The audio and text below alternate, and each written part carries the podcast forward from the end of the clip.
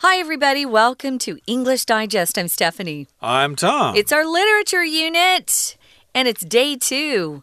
Day one, we started our book. We focused on our book called The House on Mango Street. It's a great book for adolescents, especially because they'll understand a lot of the feelings and situations that are written about in this book. So we've got our character Esperanza Cordero. She's in uh, a poor neighborhood in Chicago, and she has just moved into her fourth home, and she's not feeling very comfortable there. It's kind of old the bricks are crumbling, and she wanted a big backyard, a spacious backyard. Instead, it's tiny, and they've got these tiny trees. So she's settling in. And she proves herself to be a keen observer, which just means she's really good at looking at people, reading them, seeing what they're like, and she kind of writes down her thoughts. So her book has different chapters. Now, this isn't an autobiography, this is fiction, but it is based on um, our author's experiences growing up, too. So she's Mexican. She's in a neighborhood that has a lot of different races. There are there the black community, there's the Puerto Ricans, and even though they're Latino, they consider themselves to be different from the Mexicans. Anyway, there's a lot of racism going on. She talks about how people are judged on their looks, their outside. Remember, we're supposed to judge people on the character that they have inside. Uh, and she but she gets to know the neighborhood and she says if you knew the guys standing on the street corner that kind of look rough and tough, you would understand they're not all bad guys.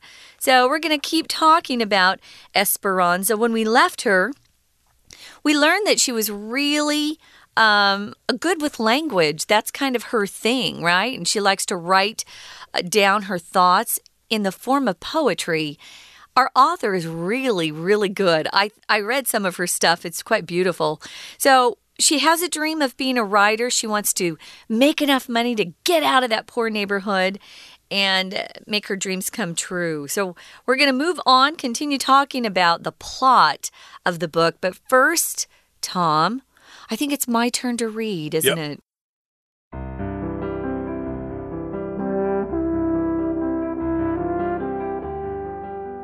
Esperanza's community and her place in it are central to the house on Mango Street. Though she is the narrator, most of the book's brief chapters describe individuals around her. She lives in Chicago, U.S., where there are many kinds of people, but her neighborhood is primarily composed of Mexican families. Most, but not all, of the people Esperanza writes about are women. Esperanza notes early on that the boys and the girls live in separate worlds. She's talking about her fellow children, but all her stories of adults bear out her idea of a wall between the worlds of men and women. As the narrative progresses and Esperanza matures, she starts to think about breaching that strange barrier. She is attracted to boys and disgusted by them at the same time, both as she examines her own feelings and when she sees her friends starting to flirt and kiss. These feelings are complicated by the inequality of the marriages she sees, where women are often trapped at home. She describes many women as looking out of windows, sitting their sadness on an elbow. When Esperanza is assaulted by men while at a carnival with her friend Sally, she feels betrayed. Sally was distracted by a boy and didn't come to her aid. Esperanza is unable to express her anguish over the awful experience to anyone. However, she meets three older women who seem to see her pain. Though they don't directly address her trauma, they comfort her by affirming the beauty of her Mexican name. At the same time, they tell her she's special and encourage her to write. Esperanza leaves her encounter with them, feeling capable of someday leaving her community without abandoning it.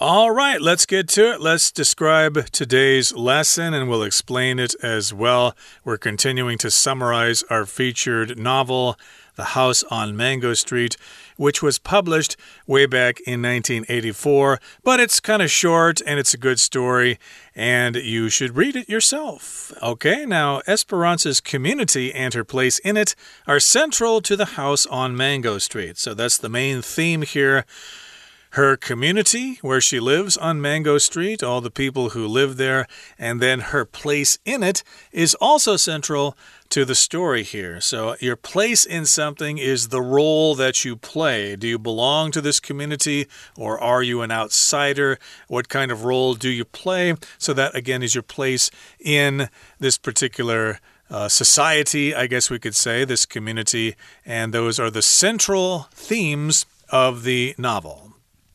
Now, she is described here as being the narrator. If you're the narrator of a book, you're the one telling the story. So you'll see a lot of uh, I saw this or I did this. It's written in the first person, the narrator telling the story. So most of the book's brief chapters, they're very short, describe individuals around her. So she doesn't just write about herself and her own experiences. She writes down what she sees is happening to the people in her neighborhood, too. We mentioned this before, but she lives in Chicago. That's where the, the book is set. That's the setting of the novel, uh, where there are many kinds of people. But her neighborhood is primarily composed of Mexican families. So these are people from Mexico that have immigrated into the U.S.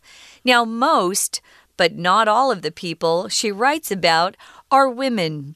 She feels drawn to the women in her community. Uh, maybe she relates to them better. So she writes a lot about them, and you'll see that she shares some of the stories about these women if you get a chance to pick up the novel. We hope you do. Indeed. So, again, uh, she is the narrator, but uh, most of the chapters describe the people around here. And again, this is a community in Chicago. And of course, Chicago has all sorts of different people. And especially on Mango Street, there are lots of different kinds of people, but it's mainly composed of Mexican families. And most, but not all, of the people Esperanza writes about are women. Uh, she writes about the boys sometimes, but for the most part, she's describing the women there. And Esperanza notes early on that the boys and the girls live in separate worlds. Okay, so that's an observation she's made here. Uh, they kind of live separate lives here. Here are the boys here doing one thing, and the girls or the women are over there doing something else. They basically live in separate worlds they think differently, they act differently, they're different sexes. Uh, typically, you find that. But she does say that it seems like we live in separate worlds. They don't really uh, communicate very well. Now, she's talking about her fellow children. Remember, she's just an adolescent. She's not an adult. She's still growing up. She's a teen. And it says here, her uh, fellow children is who she's actually talking about fellow just means people that are the same age as you are, or the same status. Uh, Tom and I are fellow. My fellow coworker, Tom. I could say that, or my my fellow. Uh, I don't Americans. know. Fellow Americans. Like Richard yeah. Nixon used to say, so, my fellow Americans. My fellow Americans. Uh, yeah, so you share something in common with them. So she's talking about the kids that she grows, she's growing up with in that neighborhood. But all her stories of adults bear out uh, her idea of a wall between the worlds of men and women. This verb phrase bear out just means proves that something's true. You know, it bears out. It proves that it's true. There's evidence. It demonstrates whatever you're trying to uh, convince people of. So, bear out. So, all her stories about the adults actually demonstrate her idea of a wall between the worlds of men and women actually being there. So there is some sort of uh, barrier or obstruction that isn't allowing the men and women to fully uh, communicate well. Yeah, that's you could say that. Yeah, she uh, says the boys and girls live in separate worlds, but she also notes that the men and women are living in separate worlds as well. There's a wall between the worlds of men and women.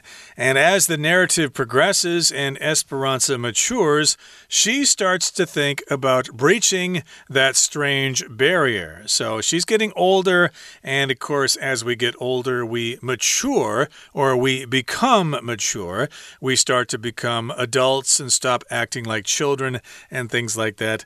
So she starts to think in different ways and she wants to breach that barrier. If you breach something, you kind of destroy that barrier. So she wants to bring boys and girls and men and women closer together. Mature is sometimes pronounced mature by people in America. I don't pronounce it that way, neither does Tom. We say mature. Um, you don't necessarily become mature just because you grow up or get mm. older. Some people can be 30 years old and still act very immature, which is the opposite. So they act like kids emotionally. Physically, they may be 30 years old, but they still act like uh, they're developing emotionally. You could just say, oh, he's not very mature for his age. Usually, girls mature faster than boys. Um, but then the guys catch up with us later on. Yeah, so you can use mature also, guys, to talk about fruit. As fruit matures, it becomes ripe and it's it just tastes better. If you pick fruit before it's mature, it's not very sweet. And that's why I love living in Taiwan because the fruit is so close, we don't have to import it, and it's always so sweet. Yeah, so she um, talks about uh, just trying to get through that barrier. That's what breach means to make a gap in something. Usually, you breach something by putting a hole in it you know? Or you could also breach a contract or breach an agreement, which means you break it. So just remember, breach means to kind of put a hole in something. Okay, and uh, we're going to put a hole in something right now, uh, so to speak. We're going to take a little bit of a break and listen now to our Chinese teacher. 大家好，我是派老师。今天讲解的是八月份 Unit Fourteen Exploring the Meaning of Home in the House on Mango Street。 第二天的课文，Esperanza 是这个故事的旁白 （narrator），它叙述的是生活周遭的人 （individuals around her）。我们一起来看课文当中的关键句型、文法与重点单词片语。好，请同学看到第一个句子：Esperanza's community and her place in it are central to the house on Mango Street。请同学把 be central to 这个片语画起来。这里所指的是，到底 这一本书，它的重心主轴在哪里？就是前面的 Esperanzas 的社区，还有呢，它在社区当中所属的地位。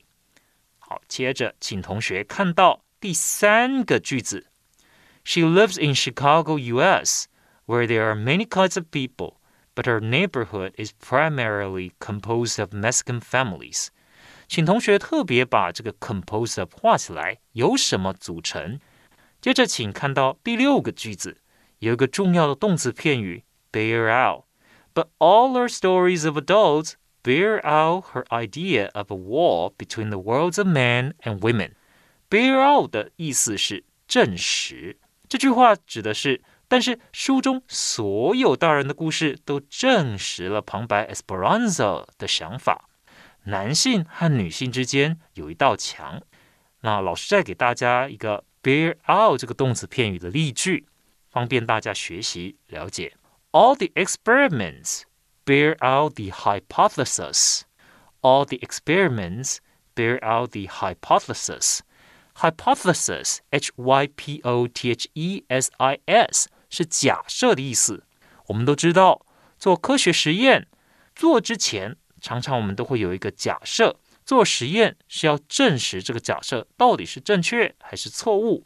All the experiments bear out the hypothesis。所有的实验都证实了假设。We're going to take a quick break. Stay tuned. We'll be right back.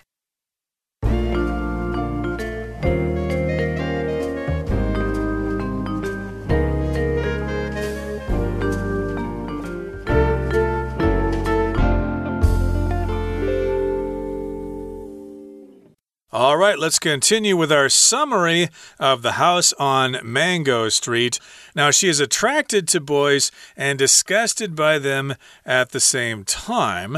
Yeah, she has complicated feelings. If feelings are complicated, they're not uh, very simple. There are a lot of different emotions or feelings that are you know, engaged or uh, you're feeling. It's not just a simple feeling, it's complicated, it's difficult. Yeah, so that's how feelings often are.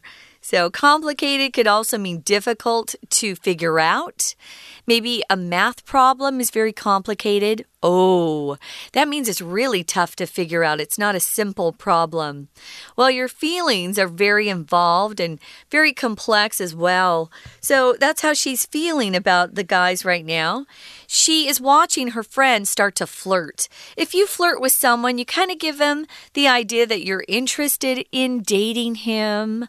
Um, girls who flirt will probably touch the guy and laugh at his jokes and and uh, kind of, you know, try to see if they can get the guy to uh, ask them out.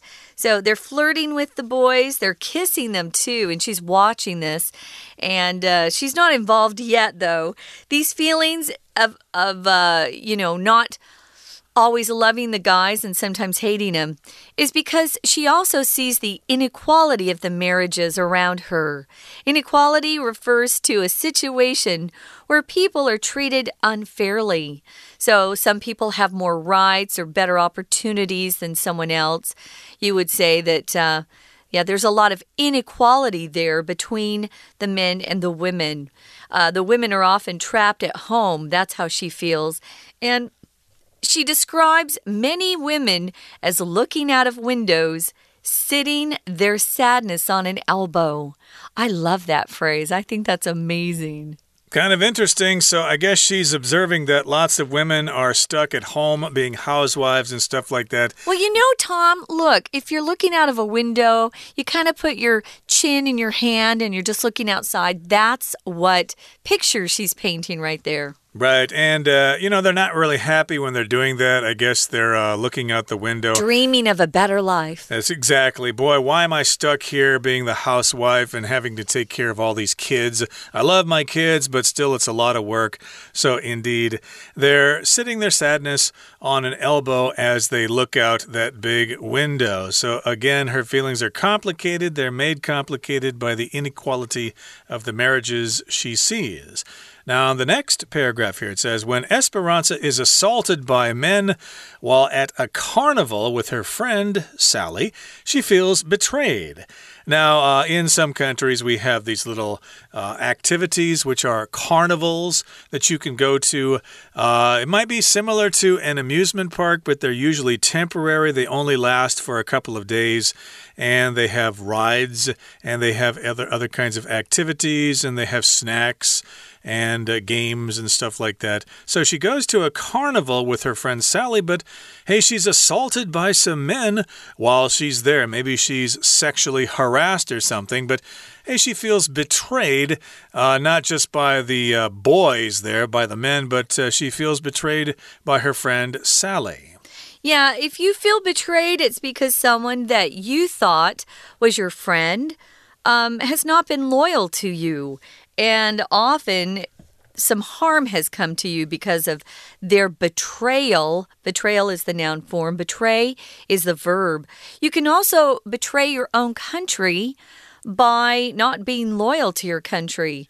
Spies who are caught betraying their country used to be executed or put to death. That was the worst thing you could do. So, yeah, her friend, she feels, has betrayed her what was Sally doing while Esperanza was being assaulted? Well, she was flirting with a boy. So I can see why Esperanza is really upset with her friend.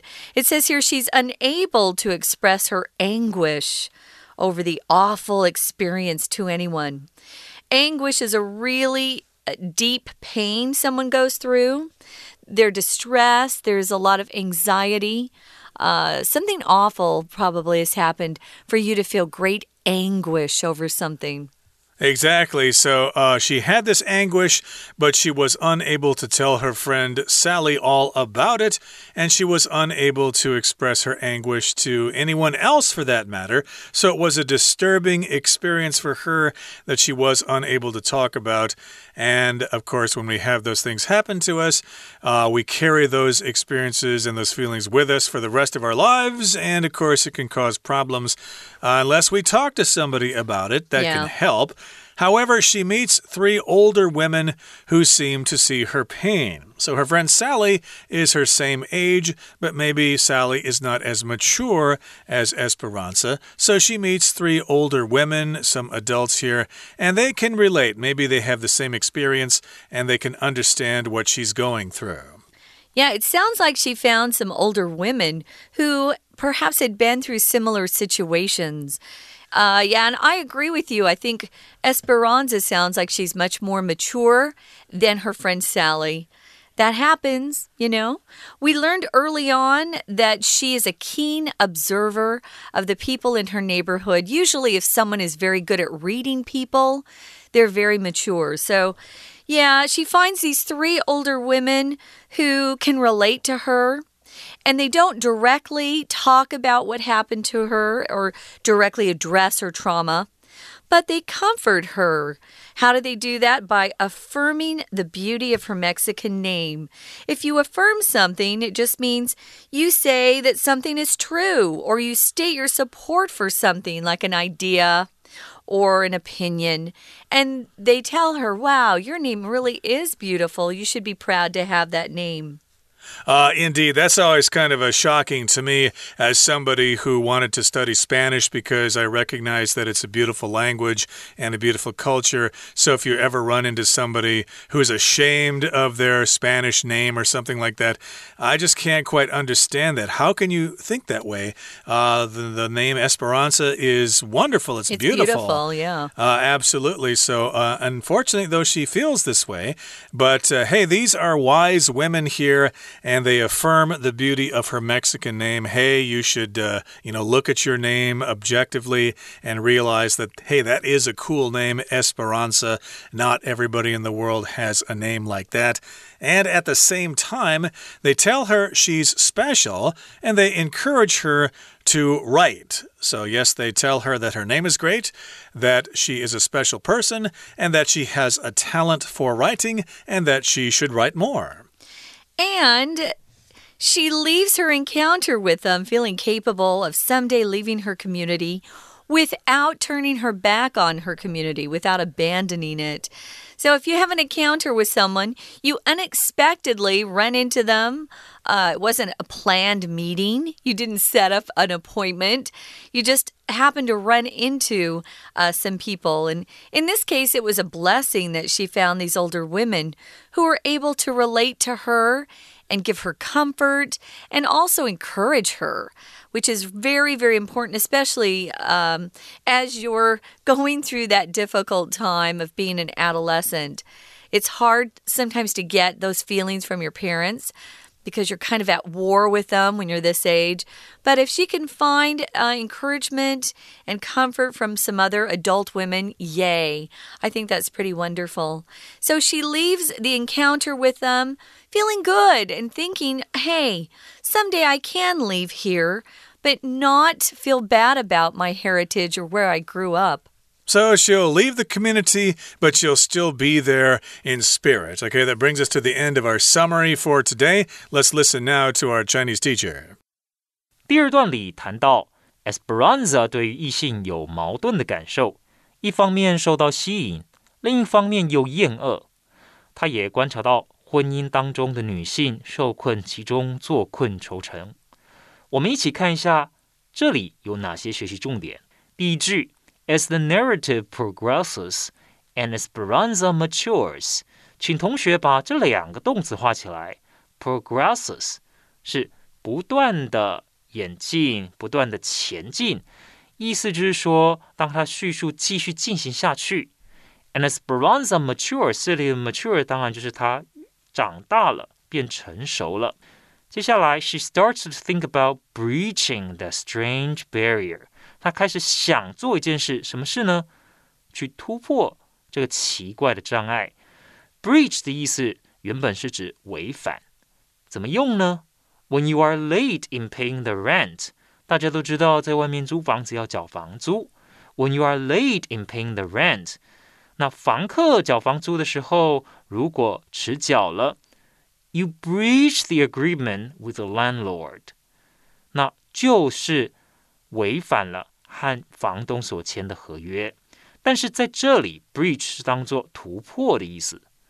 接着，请看到第二句逗点之后，所以 both as she examines her own feelings and when she sees her friends starting to flirt and kiss，这里不只是她自己的经验，也是从朋友身上观察到的。